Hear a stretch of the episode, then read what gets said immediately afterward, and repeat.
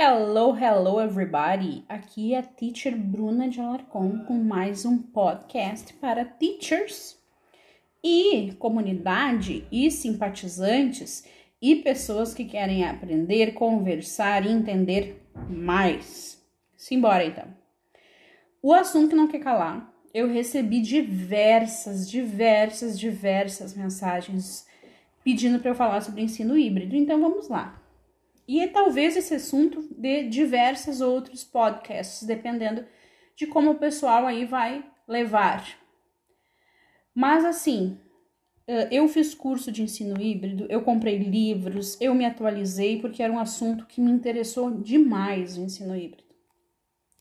E eu tenho certeza do que eu estou dizendo, e eu posso dizer com todas as letras que ensino híbrido não é, nem nunca vai ser, alunos sendo atendidos pelos professores no formato online e no formato presencial ao mesmo tempo. Isso não é ensino híbrido.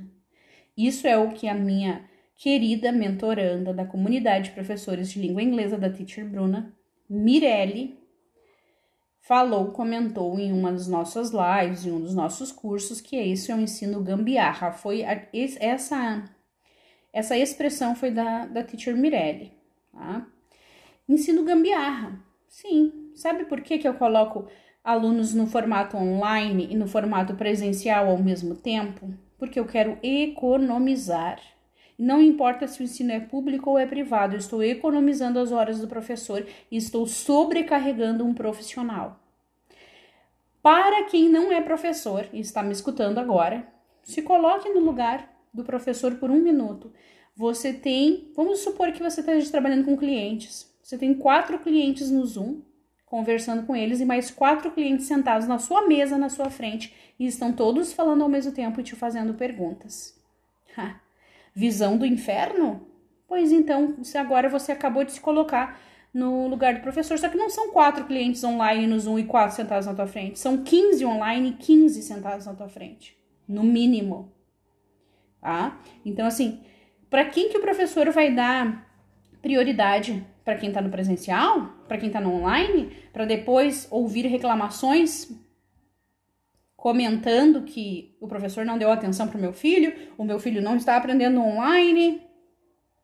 Então, assim, um ensino de qualidade ele tem que ser nesses momentos de pandemia, veja bem, nesses momentos de pandemia, principalmente para crianças, adolescentes, ou 100% online, ou 100% presencial, tá?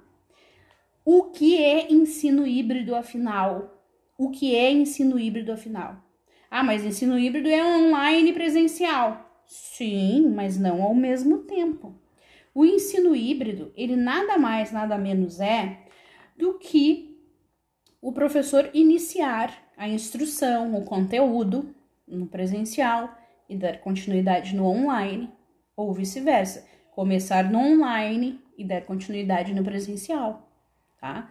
Existem diversas formas de fazer ensino híbrido. E, e também o, o, o, ensino híbrido mais comum é a sala de aula invertida, que o, que o professor vai dar uma instrução online, né? Pedir para assistir um vídeo, por exemplo. Assista o vídeo sobre o conteúdo do verbo to be. E os alunos em sala de aula tiram suas dúvidas, realizam os exercícios, realizam atividades. Essa é a sala de aula invertida. Ele tem a instrução de forma online e faz os exercícios na sala de aula junto do professor, que é onde aparecem as dúvidas. Mas esse é um modelo. Existem diversos modelos de ensino híbrido que eu quero comentar e explicar de uma forma uh, mais uh, detalhada nos próximos podcasts. O que eu quero falar nesse podcast é que se nós tivermos professor com burnout, com professores sobrecarregados, porque estão tendo que lidar com alunos online e presencial ao mesmo tempo, vocês não se surpreendam. Em depressão, com burnout. E não culpem os professores, porque eles não têm culpa. Ah, eles estão aceitando. É, mas o que, que eles vão fazer? Vão ser demitidos? Vão ser exonerados? O que, que eles vão fazer? Os professores estão fazendo o melhor para todos aprender e se sentem sim muito, muito angustiados de não estarem no presencial com seus alunos, não poder fazer um de algumas matérias um ensino efetivo. Ah, mas aí vocês vão dizer assim: "Ah, mas a minha filha se achou no online". Gente, existem perfis, existem perfis de alunos que aprendem no online e que não aprendem no online. Assista ao primeiro, assista não, escute ao primeiro podcast. A aula online ensina? Sim, a aula online ensina, mas existem alguns perfis que aprendem mais e outros perfis que aprendem menos.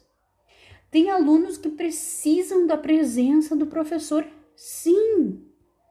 Porém, entre não ter aula, não ter aula nenhuma, ter aula do ensino gambiarra e ter aula online, o ideal é a aula online.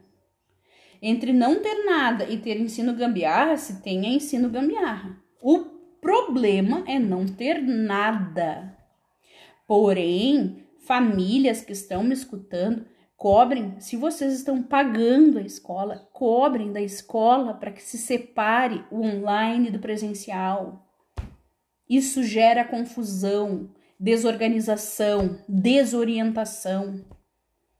Porque Uh, não, e não vai ser culpa do professor, é culpa de quem está estabelecendo isso. Se os seus filhos da escola pública, cobre do secretário de educação que se separe.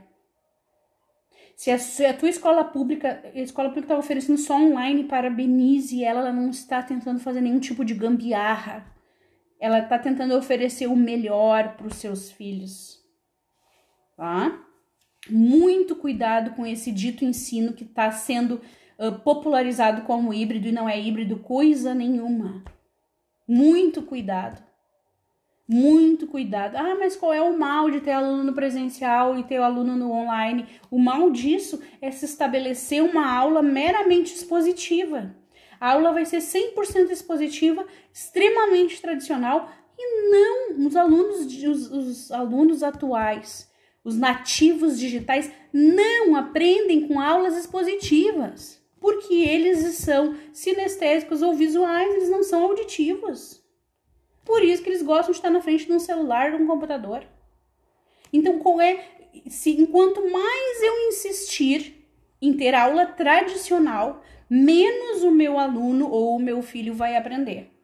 Ele não aprende com aula tradicional. Ah, mas o meu filho aprende, então é uma exceção tá? Nativos digitais não aprendem com aula tradicional. Tem exceções, claro, para toda regra tem exceção, não existe uma verdade absoluta.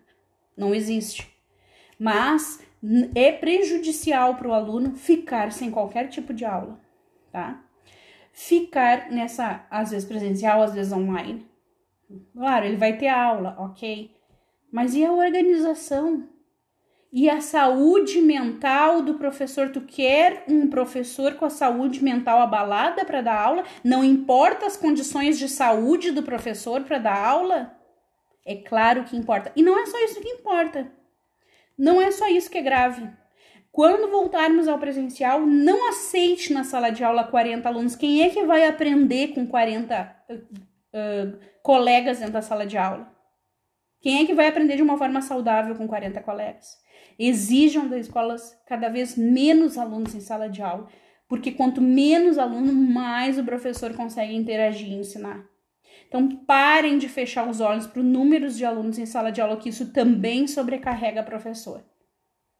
E aí, o que, que, eu, tenho que, o que, que eu tenho que me preocupar? Depois, cair em cima de pau em cima do professor é fácil lavar o professor de crítica é fácil, mas a minha parte eu estou fazendo, eu estou, eu estou indo lá sinalizar para a escola que tem aluno demais na turma do meu filho, e talvez seja por isso que o professor não consegue fazer aulas mais dinâmicas e ele tem que ficar dando aulas positivas, positivas, positiva.